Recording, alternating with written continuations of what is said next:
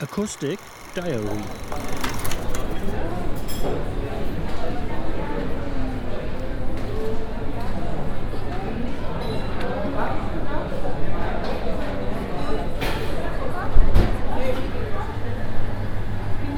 Dann machen wir auch so eine. Ja, ja.